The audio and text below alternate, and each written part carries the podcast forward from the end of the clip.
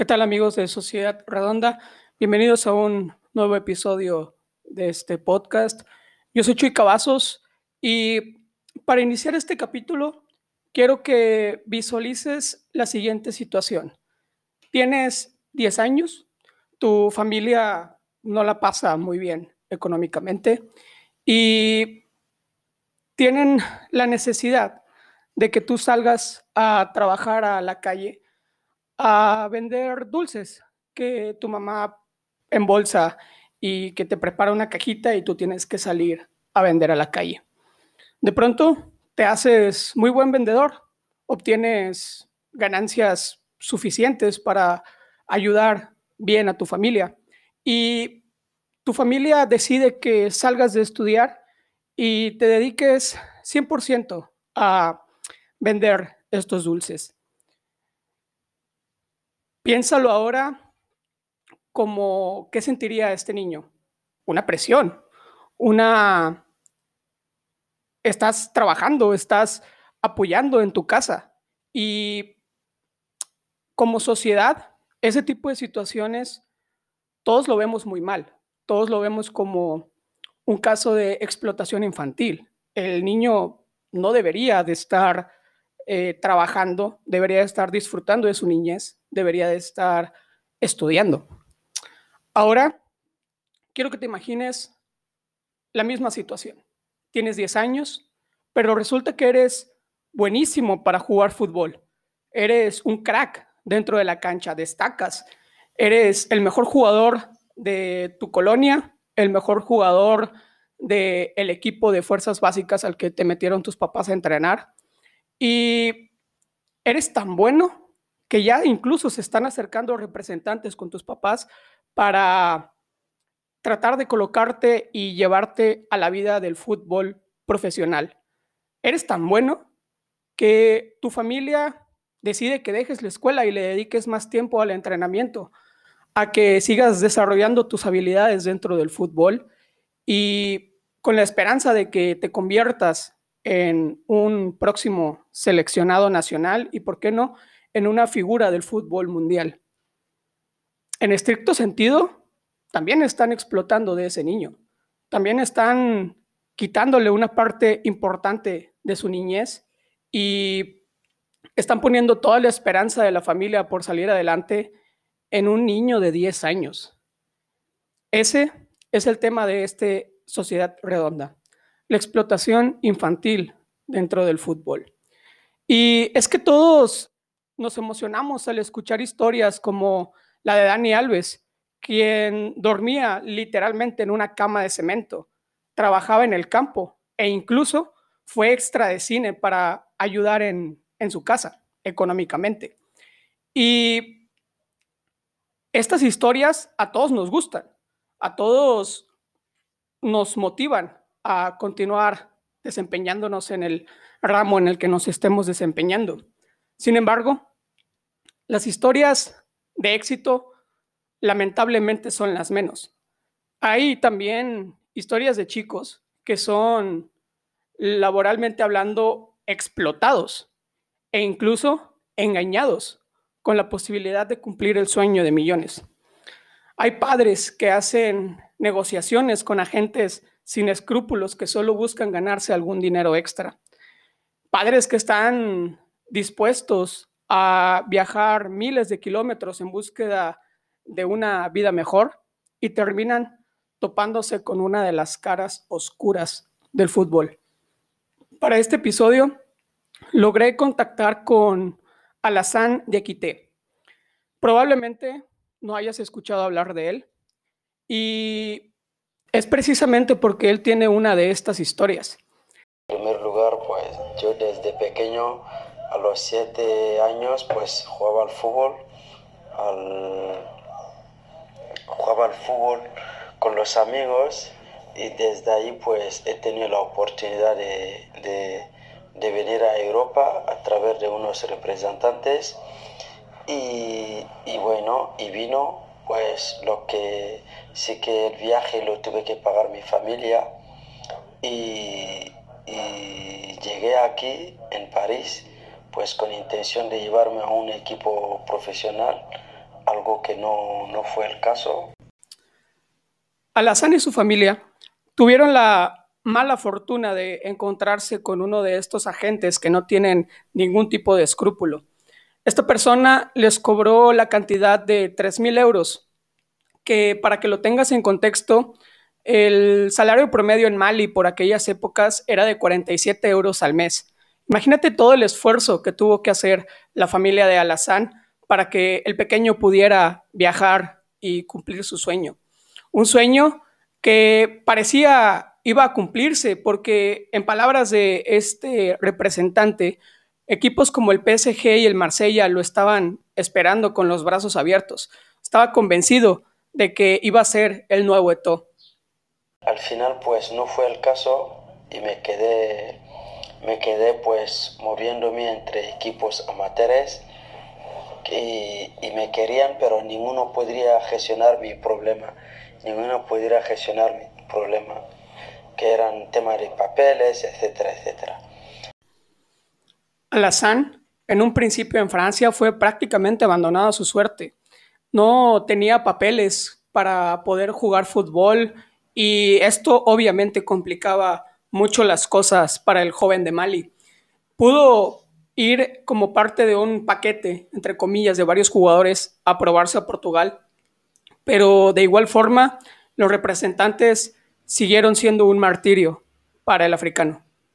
Entonces, pues desde ahí, pues me llevaron a Portugal, me fue a probar, me querían ahí, también pidieron dinero los representantes al dirigente de este club. Y, y al final pues el presidente empezaron a agobiarle, amenazarle de mensajes, etcétera, etcétera.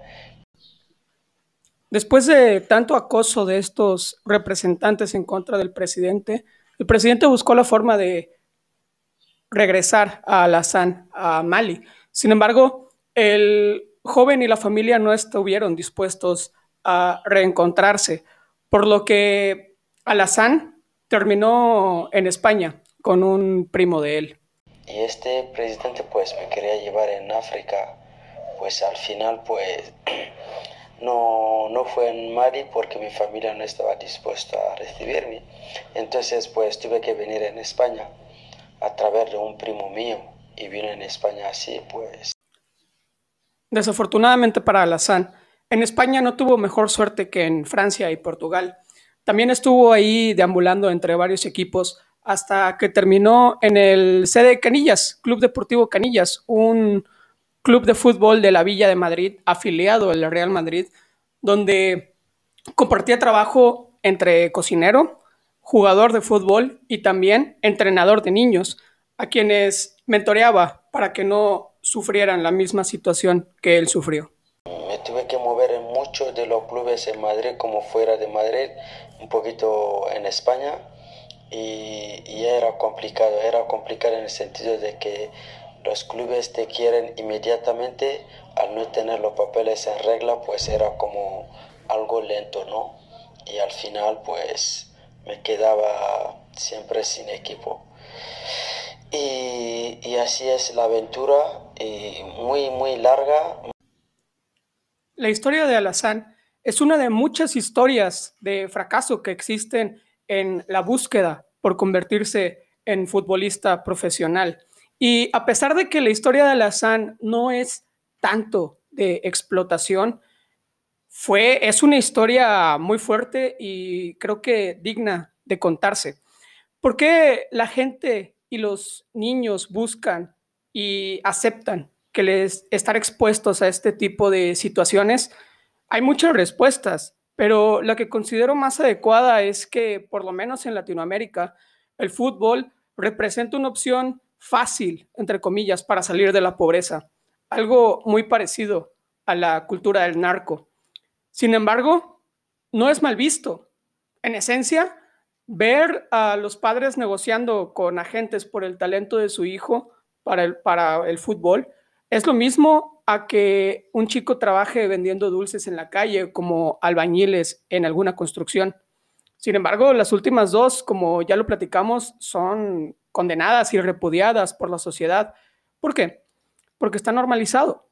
Porque las últimas dos están penadas por la ley y el jugar fútbol atraviesa por un deporte, una actividad recreativa, aparentemente sin grandes fines de lucro. En el libro Niños Futbolistas de Juan Pablo Meneses se relata muy bien la situación a la que millones de chicos son víctimas, principalmente en Sudamérica. El autor chileno, durante una conferencia en la sede de la red de periodistas a pie, dijo, los niños son conscientes de que el fútbol los puede sacar de la pobreza y esa conciencia hace que lo vivan como un trabajo. Algunos padres dejan sus trabajos para llevar a los chicos a los entrenamientos. Tienen todas las fichas puestas en sus hijos. La responsabilidad es muy fuerte. Si nosotros llevamos a un niño a otro país, a otro continente, a trabajar recolectando basura a los 10 años, tiene un trabajo de esclavo.